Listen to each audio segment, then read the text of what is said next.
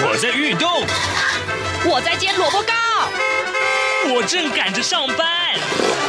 哦，我要赶着去上课啦。这个时候，我们都在听夏志平制作主持的《台湾。早安台湾带给你最热门的时事访谈，最感动的人物专访，最直接的民意表达。对，让我们一起收听《早安台湾》。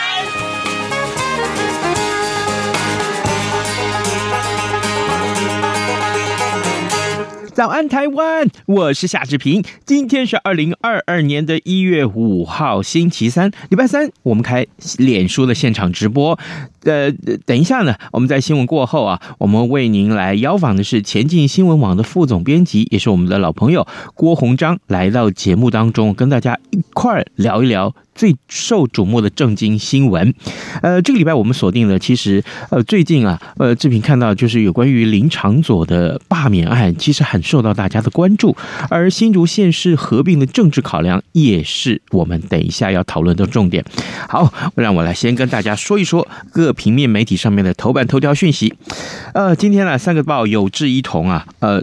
中国时报、联合报还有自由时报，通通把昨天的呃疫情放在头版头条上面。呃，为什么呢？因为桃机啊，桃园机场爆发了四例的本土群聚案例，这是有三名的清洁人员，还有一名的防疫计程车司机啊，啊呃，通通染疫了。我们看到联合报的内文啊，边境防疫岌岌可危啊。呃，国内昨天新增加了四例的本土病例，包含了三名桃机清洁人员，还一名的防疫计程车司机确诊，而其中一名的女清洁人员确定感染 Omicron 变异株。中央流行疫情指挥中心昨天定调为群聚事件。呃，指挥官陈时中他也宣布说，因为境外移入暴增啊和防疫旅馆事件等多点爆发，那么防疫的压力是大增啊，将会在桃机呢成立前进指挥所，并且由医福会。执行长王必胜来统筹。呃，昨天另外还有两名的华航本国籍的机师确诊，但是呢是列为境外移入个案。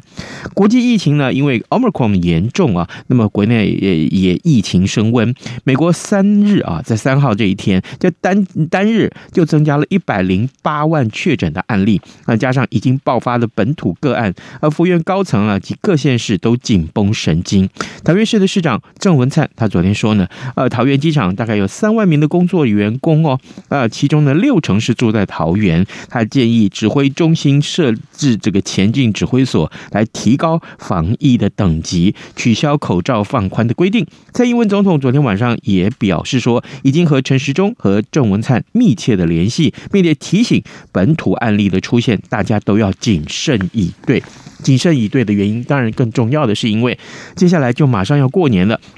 啊，这个呃，一月三十一号是除夕，然后二月一号开始，呃，是大年初一，呃，其实算一算还不到一个月的时间，所以这个时候大家也许都忙着工作的存档或其他的工呃这个性质的呃工作的时候，其实呢，防疫之行可能会松懈，呃。另外，《中国时报》上面也提到这件事情，就是真的，陈时中昨天视察桃园机场，也成立了前进指挥所了，呃，启动了这个评估现场的作业、入境动线风险，还有快速筛检这三大任务。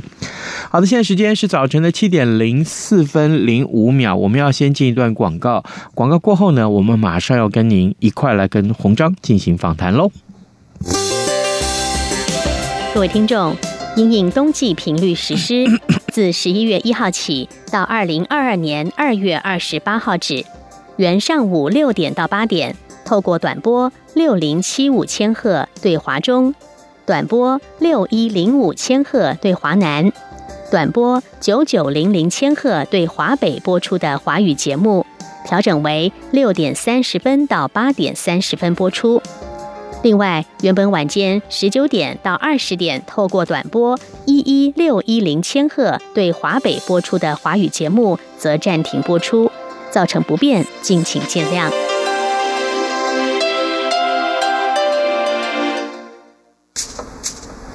早安，台湾，你正吃着什么样的早餐，吐司加火腿蛋，咬一口，然后收听中央广播电台。早安现场，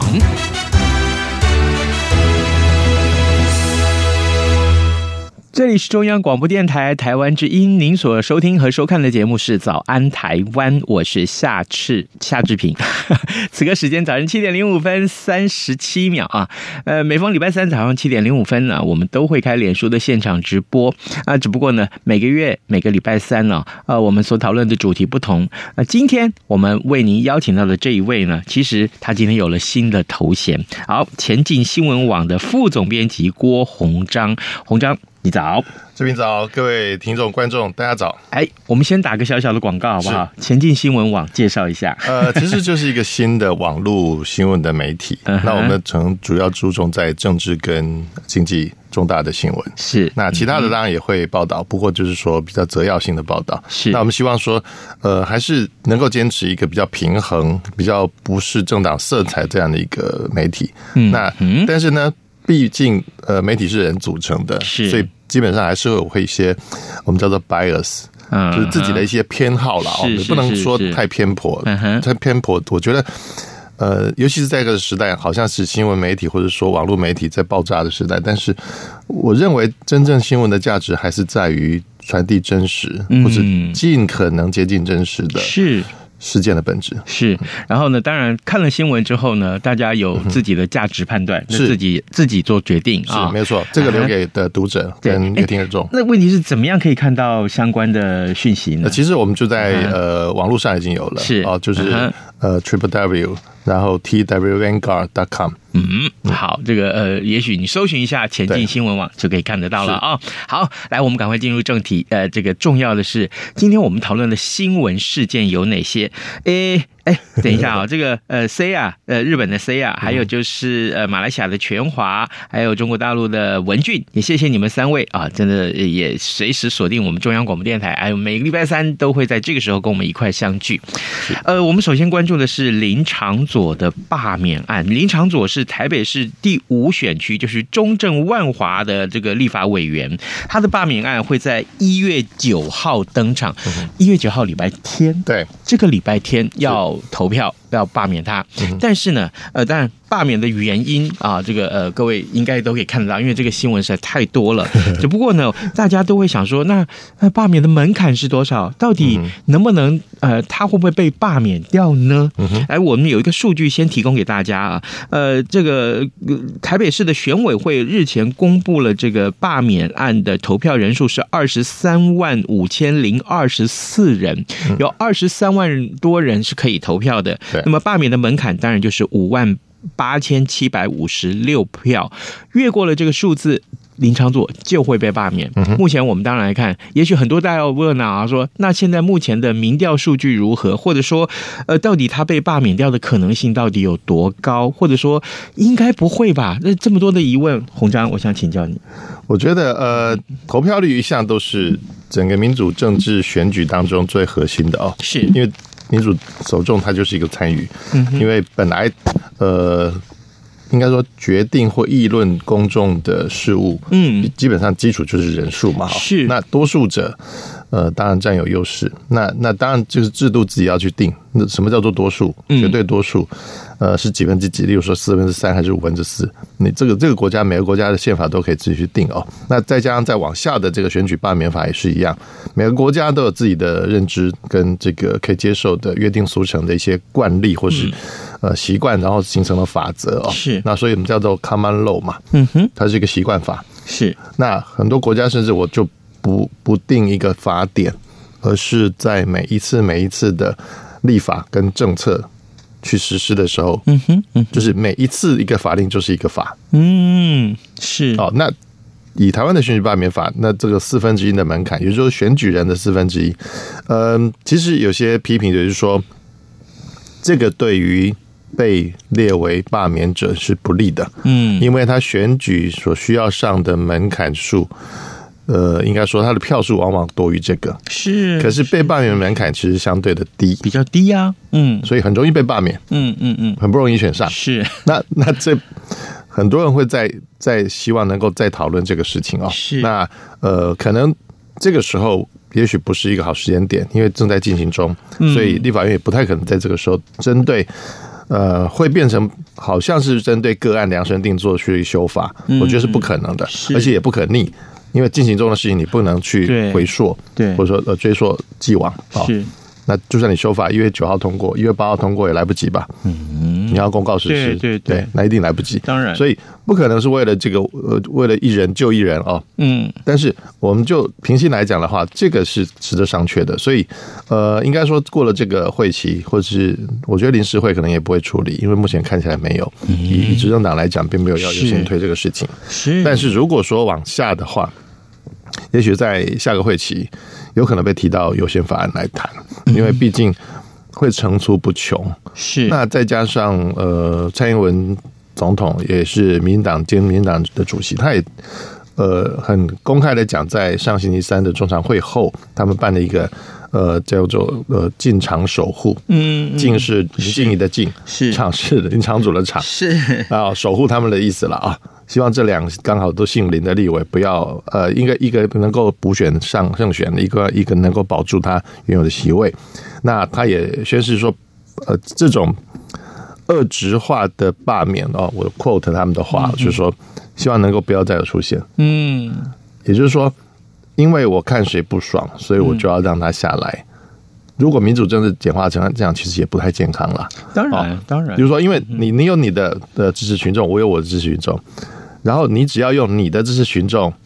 的人数，就可以达到罢免我的门槛。嗯我的感觉是，经常在罢免成功是这样子的。嗯，比如说了解桃园的王浩宇，是事实上他得罪蛮多人，我知道。嗯以他的这种行事风格、发言的风格来讲，是的确得罪不少人。嗯，但是对另外一边支持比较接近他意见的人来讲，是其实蛮支持他的。嗯可是，在最后投票的时候是没出来的，嗯是不够的。是讨厌他的人都出来投了，是没有讨厌他要投不同意的都没有出来，或者说出来的太少。嗯哼，这就这就牵扯到一个问题，就是呃，到底呃会出来支持罢免掉这一位政治人物的嗯这个公职人员啊？那嗯为什么他他做到底做了什么事情让大家想要罢免他？我觉得哦，通常都是说，呃，按按照道理嗯讲，哼是你没有兑现你竞选的承诺。好，没有兑现你竞选的承诺，这或是一者个说重点哦。呃，嗯承诺加 S、就是复数嗯嗯啊，通常承诺很多，是因为例如说这个民主选举，以目前来讲，尤其是呃立法委员，它是一嗯个单一席次的啊，有单一选区，也就是说这个选区里面只有一个席次，是大家就是一定是你你胜我负，我就我就输嘛啊，是没有没有这个和的这个游戏，嗯嗯嗯，那我当然会希望胜选的人就会把所有的票最大化，哎，各个利益团体，或者说各个关心的领域，我嗯都希望最大化，是都得到汲取最多的选票。是老这种年纪老中青哎啊、嗯然后职业是农工商，是然后呃收入阶层，嗯希望嗯全光谱， 对这样套进习近平讲的全 链条，我我全抓了好不好？呃，最好是这样。嗯哼可是当你每一个团体都承诺一些事情，每一个年龄阶层也承诺一些啊，比如敬老金，嗯我说哎呀，这个育儿补贴，那这个是给上班族父母的，然后再来这年轻人说啊，年轻人我要给你什么什么呃，降低投票门槛好了。嗯嗯嗯那立法委员可以做这个承诺，因为他会修法。是可是，在其他的呢，例如说啊，我们要成立一个什么局好了，嗯哼，例如说我我是某一个市的选区，像西北市最近成立的青年局，嗯嗯那可以显见西北市的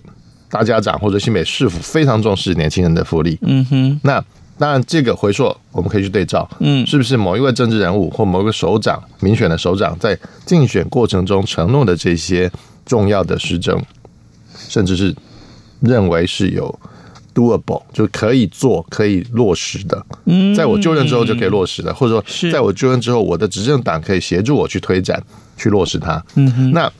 如果你又本来本身的所在的政党，就我们就拿林长佐这个 case 来讲，他本来所处的时代力量是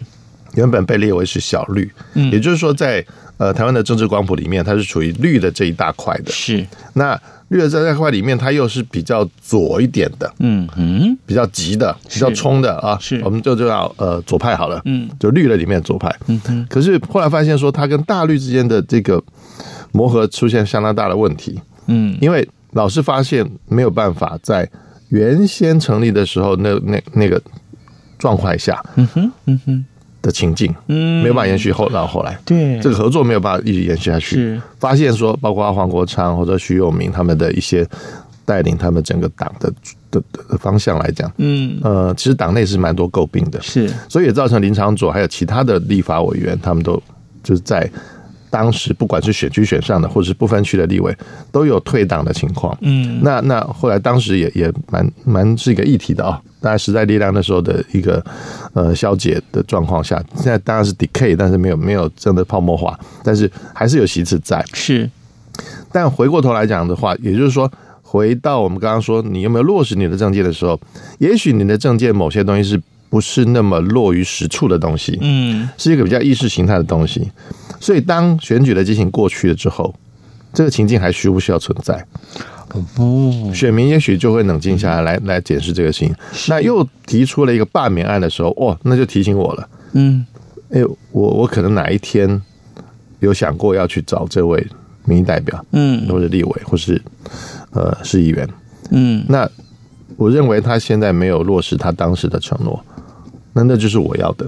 嗯哼，哦那这个就是一定一定造成流失。然后另外一种就是，如果你是服务型的嗯选的立法委员，或者是服务型的民意代表，就是很会跑，呃，例如说。很会很会跑基层了，对对对，啊，跑基层，然后把基层说，哎，我我再去哪个地方办事，办事不利，嗯那个那个什么局什么处不理我，嗯啊，那马上他就接议员的电话了，对或接立委的电话了对对哦对，那服务处马上就帮你的这个这个疏通解决了问题，或者说有没有解决问题都都没关系，至少我有做。嗯，好，可是万一你后面做的事情这些也没有落实，嗯或者说达成率降低了是，啊、嗯哼那也许有很多原因。例如说，他原则操作的是一些灰色地带透嗯哼不透明化的施政的部分，对，以前都可以的，现在可能不行了，因为公家的，就是我们就是公务机关的办事机关，他是们可能也有官箴的问题，是嗯透明化的问题，操守的问题，所以洪章，你刚刚所说的，其实让我想到罢免案提出的源头是什么？嗯嗯呃，各位还记得吗？这个疫林情长佐这一位嗯对对对对，疫情严重的时候啊，呃，那个呃，这个呃，万华的这个菜这个果菜市场啊是，成为大家的焦点，因对为那时候疫情的爆发，啊，这地方本来是从还蛮这个严重茶艺的馆来的对对对对。结果呢，后来呃，这个他去关切这些事嗯情，结果反而被当地的民众啊，呃，包括这个提出呃罢免案的这个里长啊，他就说，呃平常找你你都不来啊，这时候你是来干什么？是啊，好，这个这这件事情就有想嗯这个到说法了嗯到底立法委员要做的事情是什么嗯？哦，各位啊，就是我们的听众，也许你不在台湾啊，你你在马来西亚、在日本啊，在中国大陆，所以让我们呃刚刚呃呃洪章所讲的这些话题嗯啊，也更正好给大家一个醒思啊，就是。民众投票选出来的这个公职啊人员嗯啊，对像立法委员、像市议员，那他们要做的事情是哪些？其实他们要做的事情很多啊，是是啊、要立法，要做对选民服务，对哦，那红白铁的、呃、要是要跑摊哈、要是糟通啊，那你这个怎么办？如果他没有做到其中一点，那他是不是就要被罢免？那相对反过来说，啊嗯反过来说，罢免是人民的权益，我看你。觉得你没有兑现当时的政治承诺，那嗯我当然就可以罢免你。是所以这件事情还是根源于啊，这个国家社这个国家这个社会啊，还有就是选民们的这个心态能不能够成熟啊、能够做一些很理智的判断。呃，同样。对正在这个投票的行为上面，这个礼拜天就要投票了。我相信呢，呃，万华地区啊，中正万华的地区的选民都有自己心里的一把尺，他知道该怎么去做。对， 呃，下个礼拜一，我跟大家预告一下，我们还是会邀请一位学者专家，针对这选举的结果来做一些呃实事的评析啊。嗯呃，各位听众，今天早上我们为您邀请到的是前进新闻网的副总编辑郭鸿章。鸿章在每个礼拜呃每个月的第一个礼拜三都会来到节目中，跟大家一块儿分析这个呃正经情势啊、刚刚我们所讨论的就是林长佐的这个罢免案。好，呃，不管怎么样，呃，有呃。踊跃去投票，其实是展现民主的力量。不我管们还你投的是鼓励大同意家，或是不同意对，不管你投的嗯是同意或、或或反对，呃，踊跃去投票就是对的。好，另外再来看看这个话题，那真的是连续占据了好多天的头版头条。新竹县市的合并案，诶各位啊，呃，也也许你来过新竹了啊，新竹县或新竹市，你也许你根本真的不太清楚到底这是哪 里。我是分不清楚了 这哎两现个在交界在哪里。现在竹北很很这个先进哎、很夯很夯嗯哦，对它的建设一点都不，它是新竹县，但是它一点都不输给新竹市啊。 对对好，哎，那可是我们的这个新竹县市合并的政治考量到底是什么？呃，现在的新竹市的市长啊，呃，当然他也说啊。那合并之后我不会选啦，你放心 啦。哦，这个好哦，这大家觉得蓝营说他有点矫情啊，是这是政治勒索啊，嗯这点点点，这些通通都是其他的新闻新闻的这个议题了。洪章，我想请教你，所以新竹县市的合并对于民进党来讲，或对于国民来国民党来讲，嗯真有那么重要吗？啊，我觉得对两党都重要。嘿，呃，是，因为这个是一个公平的游戏。为什么叫公平的游戏呢？嗯呃，刚刚我们前面提到说，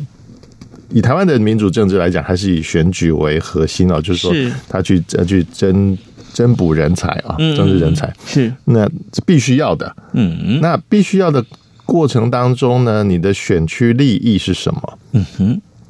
如果呃选区划分的时候是跟着原来的行政区，那到大家都没话讲，嗯，就是说在那个选区里面嘛，对对，对都在里面。可是当整个国家的资源的分配不是按着这个行政区的时候，嗯哼，那你的选区就什么都没有，嗯，是，每个地方都担心啦、啊哦，哎，对耶，当当大家在发现说，哎，诶呃，哪一个科学园区又落脚到哪一个县市的时候，嗯哇！为什么不是来我这个对县市呢？为什么是到他的县前几市去天呢？呃，宜兰的高铁站新站终于这个呃敲定了，嗯，哦，就是宜兰新站，是，本来就是刚好在两个省、两个两个站当中在拉锯啊，干脆就点第三个，嗯大家都不要讲了。哼，是，好，当然还是有人骂，嗯可是那原来那两个两个村庄好了，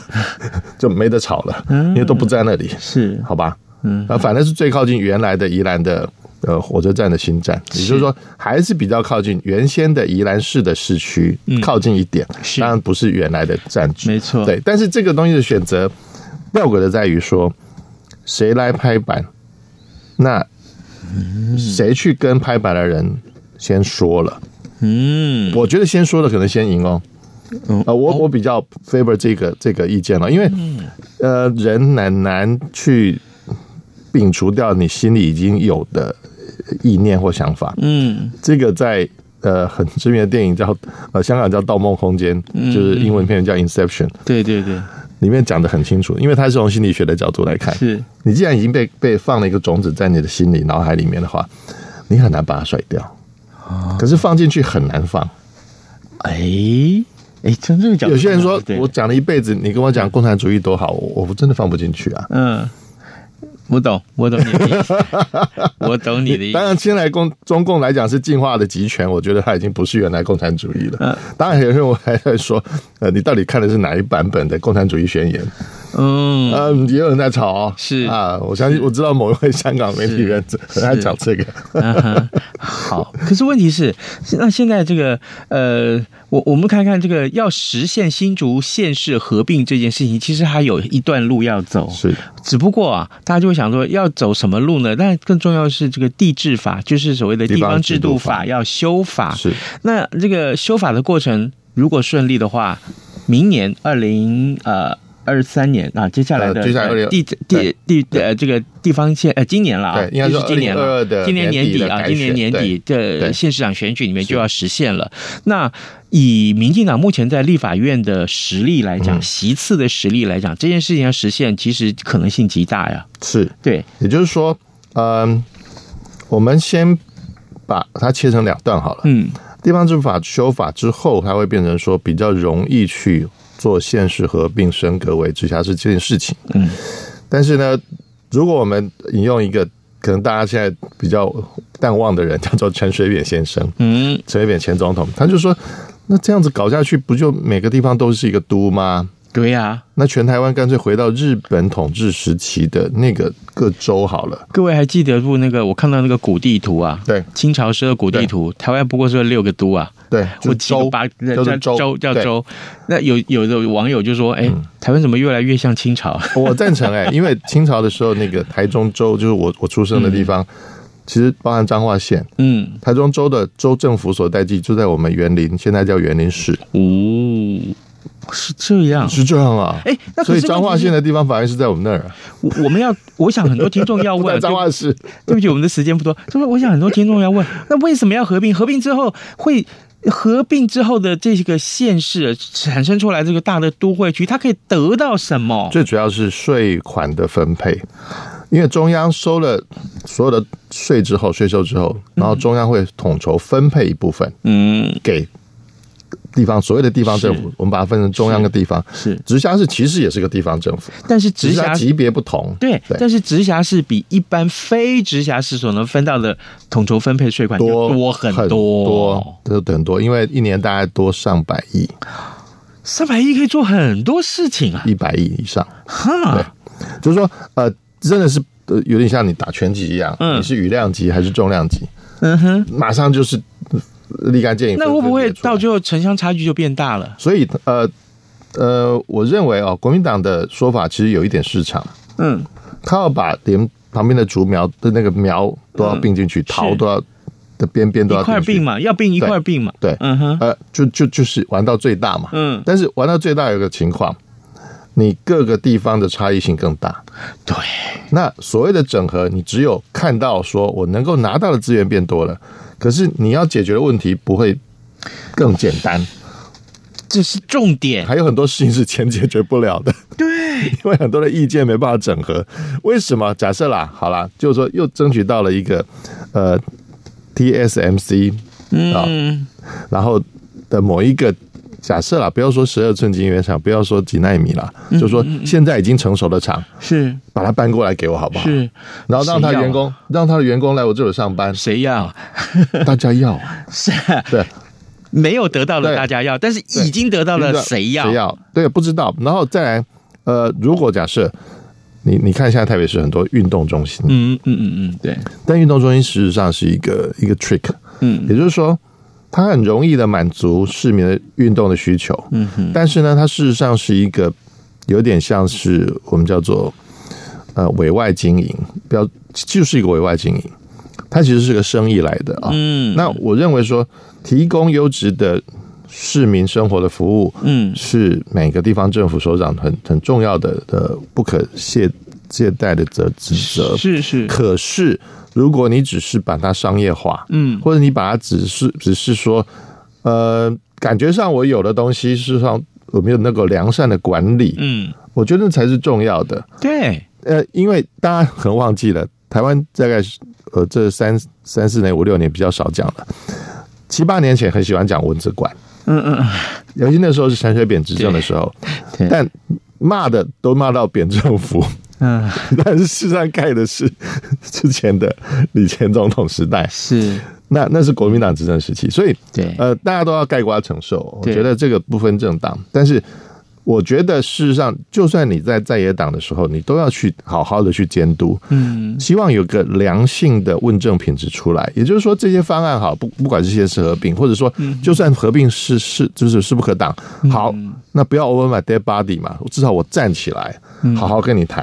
说嗯对接下来我的这个大新竹市要长什么样，里是。面要什么东西，嗯好好讨论清楚吧。对，呃红章给我们一个非常好的一个结论啊！我们这节目时间也快到了，也告诉我们说，事实上，呃，政治人物对于嗯你所经营的选区，或者说整个国家，那、哎总统就要经营整个国家，是呃，这地方县首长就经营自的自己的县市，你要有怎样的政这个地方的呃建设的愿景破化，其实每一个政治人物都要负有相当重要的责任哦。从这个角度来看，我们再来回到新竹县市的这个呃合并这件事情来看的话，其实各位就可以想到，为什么不管是哪一个党都会极力想要促成这件事情，只不过促成的程度不同。是啊，真正做这件事情的时候，相关的政治考量，那就变得非常有意思，非常有趣味了。嗯对 OK，各位听众，今天早上志平为您邀请到我们的好朋友，呃，前进新闻网的副总编辑郭鸿章来到节目中，跟大家一块儿分享两个重要的议题，一个就是林长佐的罢免案，还有新竹县市的合并案，到底有哪些政治考量？谢谢大家的收看，也谢谢您，我们明天再会喽，拜拜谢谢鸿章，谢谢，拜拜。